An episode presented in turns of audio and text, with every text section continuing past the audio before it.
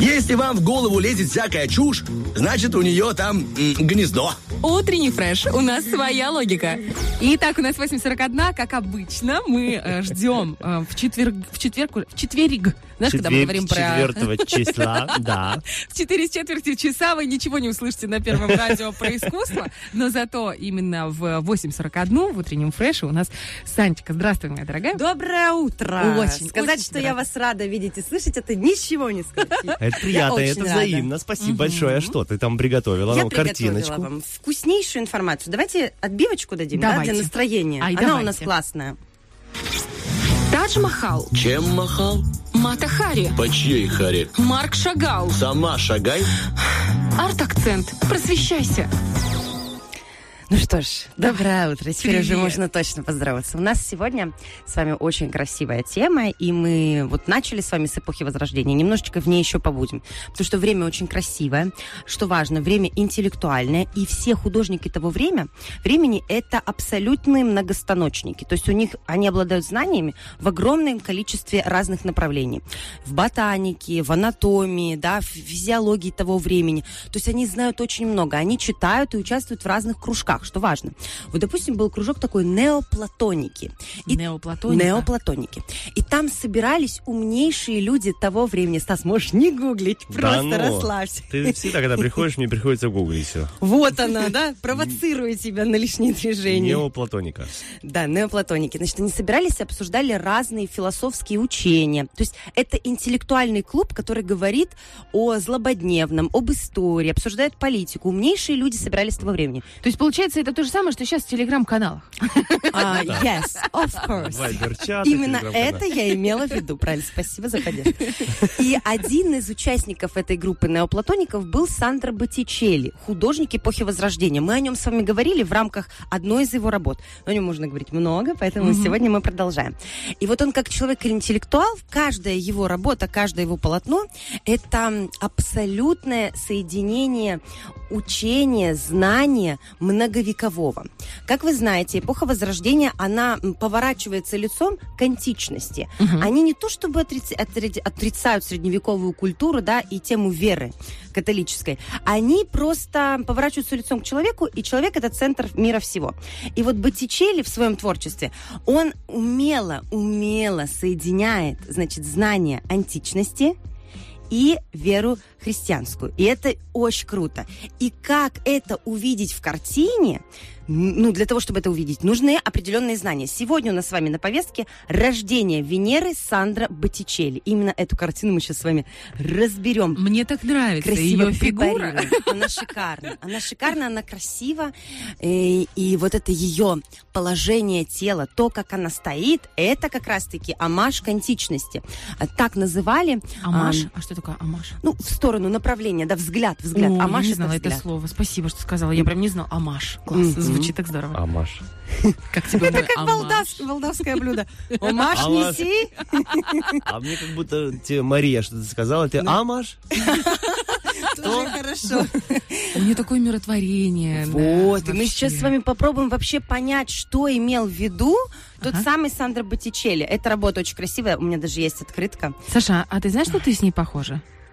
Ну, Мне приятно. Нет, ну реально похожа. Вы Да? прям, да, да, волосы длинные, рыжие, э, белокожесть такая, высокая, стройная. Очень Мне похожа. нравится, спасибо, спасибо. Смотрите, значит, ее поза непростая. Это поза, которая конкретно дает нам отсылку к античной скульптуре. Это Венера стыдливая, именно так ее называли. Вот эта поза, когда она себя немного прикрывает. А, Вот. Почему она себя прикрывает? Да она только что родилась, она новорожденная. Картина рождения Венеры, и она только что родилась из пены морской, и благодаря ветру прибыла в раковине на берег. Но сейчас нужно понять, как она вообще в море родилась. И вот здесь важно знать один античный миф. Сразу говорю, жестковато будет. для Ну, меня? Что поделать? Для тебя, Стас, вот после Ницше и прочих Да, да, страшных все художников, Нуайт, и да? Абрамович, да, это все уже фигня. Значит, бог Уран, у него был сын Кронах. И э, проблемы Кронос. отцов, да, Кронос, Ага, у него у них проблемы отцов и детей, они существовали во все времена, и даже в мифах, в мифах их описывали. И значит, сын, собственно говоря, оскопил своего отца, травмировал его. Мгм. Загугли слово Стас, да. и попробуй это пережить. Вкладки не помещаются. Ну, травмировал он папочку Саша, своего. когда говорит, вы, э, конечно же, знаете, я вспоминаю сразу учительницу, и ты думаешь, так, что мы уже знаем? Да нет, на самом деле уже кучу всего знаешь, просто оно где-то там в чертогах разума живет. да, ты не знаешь, что ты знаешь. Вот. И, значит, травмировал отца, и вот э, то, что травмировало, оно попало в море, и вот из этого появилась пена морская, а из пены родилась Венера, богиня красоты и любви. Обалдеть. Вот такая вот связь. На самом деле далеко не все знают, каким образом вообще Венера-то родилась. Подожди, а я Откуда? всегда думала, что э, Венера это дочь Зевса, а Зевс это сын Кроноса. Ну, они все родственники, да, это все родня. А как ну получается, вот но она, она, она дочка родилась из пены, Урана, получается. да. Какая, какой замес, я тебе да. хочу сказать. Не, не просто, она, Она из дочь частицы его Урана родилась. и моря, получается? И море, да. ага. И море. Из Всё пены разобрались. морской она родилась, красивая, прибыла на берег в раковине. А раковина – это древнейший символ женского лона, это женское начало. Мгм. И, собственно говоря, вы можете эту раковину увидеть как в, анчи- как в античности, так в внимании и в вере христианской. Казалось бы, каким образом можно отразить там раковину? А очень просто, ребята. Вы просто на это не обращали внимания. Вы открываете любую другую работу, где Богоматерь с А младенцем. И вы видите, что в ее изголовье, за ее головой форма храма или форма места, где она находится, именно в форме раковины. Я гуглю, я Представляете гуглю. себе? То есть это отражалось всегда. То есть это показывалось просто иначе. На это нужно было обратить внимание. За Богоматерью чаще всего находится вот эта вот самая форма раковины. Либо храм, а э, вот, вот эта вот часть храма, где находится алтарь, она тоже в форме раковины кстати, да. выглядит. Мгм. Вот. И эта связь, это маленькая такая связь между верой христианской, да, и античностью. И это очень круто, что Боттичелли смог это все соединить в этой картине. Если вы знаете только античный миф и вообще античную мифологию, то вы смотрите на эту работу, и вы понимаете, вот она родилась в роскошной раковине, вот на нее. Здесь можно картину разделить, да, на три части. Левая, центральная и правая. Вот если мы смотрим на левую часть, то на нее дует ду- э, э, бог Зефир, это холодный ветер, и он такой немножечко у нас синеватым отливом у него, получается, его накидка, и его жена Флорида. И что здесь происходит? Здесь нам Боттичелли конкретно дает отсылку к своей работе «Весна», в которой бог Зефир хватает, там происходит любовь, Хлориду, и она становится его женой Флоры, богиней, да, э, плодородия. И здесь вот как бы связь между его работами происходит. А сам Боттичелли, он работал вообще только в двух направлениях. У него были картины либо религиозные, либо мифические. Но во всех мифических заложена религия.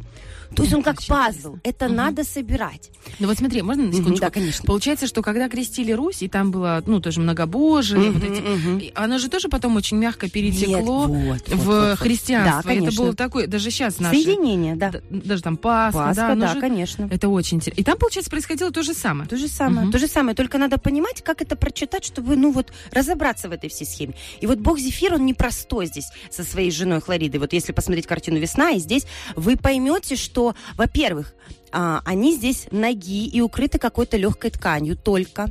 А еще над их головами видны какие-то крылья. Мгм. И очень редко на это обращают внимание. Всем кажется, что это продолжение ткани, а это крылья. Крылья ангелов ли?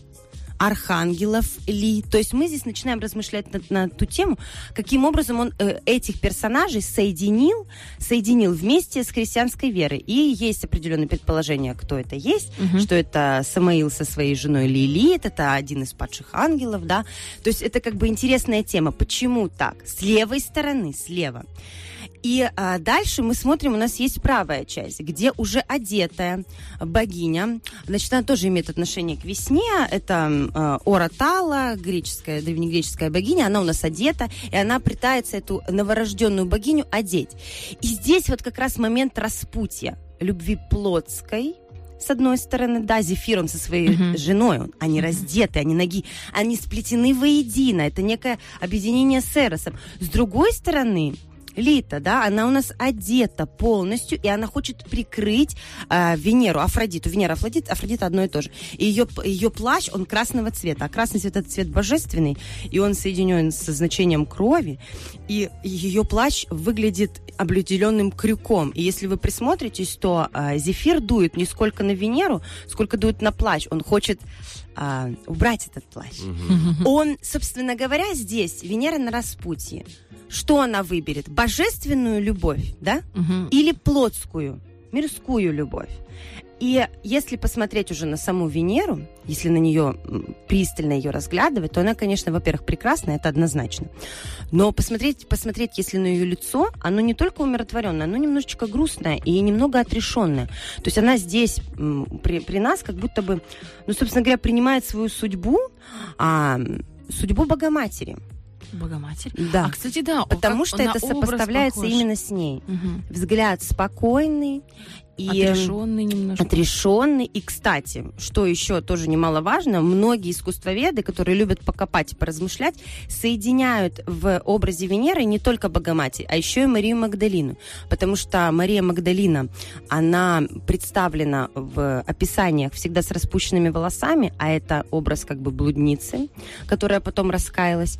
Еще один факт, который идет в сторону Марии Магдалины. Когда Мария Магдалина доживала свои последние годы, она была один, жила одна в скалах, и ее вещи э, истлели, и она была нога прикрыта только своими длинными рыжими волосами до пола. Мгм. И это нам говорит, говорит о том, что, наверное, Боттичелли размышлял в очень разные стороны. И он попытался заложить в каждом из образов, вот в каждом, тот, кто находится на этом полотне, очень важный смысл. И даже рябь воды выстраивает такое эм, многозначительное, э, многозначительное да, видение. Во-первых, буква В просматривается конкретно. Это не галочки, это вот конкретная буква В, Венера. А также вода, вода, не что иное, как символ крещения. И когда ты выходишь из воды, ты обновляешься, ты новый человек. И вот она, новорожденная, она только родилась. То есть она, собственно говоря, может быть, крестилась в этой воде. Боттичелли заложил здесь нам и античность, и христианство. И это очень круто, потому что если не почитать, не задуматься, да, не, не раскрутить этот маховик, для нас это будет только трансляция древнеантичного мифа. И Ну, все. красиво, и И всё. ничто. И очень красиво, да. Важно отметить, что Боттичелли прекрасно разбирался в ботанике. Все растения, которые там прорисованы, это не его фантазия, это реальные растения. Допустим, эм, платье, да, вот эм, платье с голубыми цветами это не что иное, как василек. Над ней находится апельсиновое дерево. А апельсиновое дерево это не просто дерево. Это дерево, которое обозначает бессмертие. Дух бессмертен, тело тленно, дух бессмертен. Красная мантия, между прочим, в древнегреческой, в античности, в красную мантию облачали как мертвых, так и новорожденных. Ну, связь такая, да? Связь бесконечная. Здесь нет ни одной лишней детали. Ни одной. Каждый фрагмент можно и нужно расшифровывать. Розы, которые летят от э, Зефира и Это его розы, да? жены, да? это розы. У, у них даже есть конкретное биологическое название, какой-то вид под розы. В общем, все расшифровано. Значит, эти розы э, это значение эм, и любви, и страдания, А, потому что шипы. да, Мгм. конечно. И также есть интересная идея у гностиков. Они говорят о том, что значит роза это еще и тайна, потому что есть такое понятие средневековое суброза, что значит под розой. Когда собирались разные закрытые общества обсуждать какие-то вопросы, было такое значение суброзой, под розой. То есть то, что мы говорим здесь, не разглашается нигде, никому и никогда. То есть это тайна священная между нами. И это тоже такое глубокое значение. И еще одна фишка, которую хочу вам рассказать, а все остальное я припасу для э, других дел. Смотрите, эта картина на самом деле была обрезана. И обрезана нещадно. Композиция, которую вы видите, А, да, там нога выглядела на самом деле иначе. На полметра э, в горизонтальном положении была обрезана именно с той стороны, где ты говоришь, где зефиры, хлорида. И э, 25 э, сантиметров по вертикали. И как если бы она не была обрезана, мы бы смотрели это как на действо. А из-за того, что она была обрезана, мы теперь как будто бы присутствуем рядом. И, собственно говоря, зачем это сделали И кто это сделал? и кто это сделал? Расследование. Смотрите, заказывали, заказывала эта семья Медичи, я про нее уже рассказывала на радио, и находилась она у них, и под этой картиной в, в станции, в комнате, ко- где находилась эта картина, а она, кстати, в отличие от всех работ, которые делал Боттичелли, единственная была написана на холсте. Во времена Возрождения писали на дереве ну, либо фреска на стене. А здесь написано на холсте. Это тоже удивительно. Это возможность перемещения более корректная, более удобная. И вот ее обрезали, она находилась в станции, где под ней рас- рассу- всякие философские рассуждения происходили. И, скорее всего, на них присутствовали как раз-таки, может быть, эти самые неоплатоники, вот, которые рассуждали о теме веры, о теме человека в вере, об античности, о, эм, как бы, собственно говоря, философии античной. И это безумно интересно. И здесь еще есть очень много деталей, о которых я не сказала. И кто особенно пытлив и заинтересован, может все это погуглить. Почему здесь камыш? А, это интересно. А Чего это камыш? он здесь делает? А, вот снизу. вижу, вижу. Да, Так да, а да. почему обрезано? Ты тоже не скажешь? Нет. Потому что, скорее всего, Спасибо, смотри, Саш. э, есть такая идея, опять-таки нам сложно, 500 лет назад, есть предположение, что обрезаны именно потому, что они захотели отцентровать Венеру. На А. самом деле здесь все по золотому сечению, центр немного смещен, и центр находился на ее ножке, которая как бы немножечко лимитирует. Вообще, обратите внимание, все, все, все участники этой картины, они немножечко летают, немножечко, Мгм, Взле- да-да-да. вовнутрь влетает, да, вот прекрасная э, хлорида, они вот зефир со своей парой, они все немножечко парят. И вот центр был на пальчике, а теперь центр смещен прямо на нее, а на самом деле центр был по золотому сечению.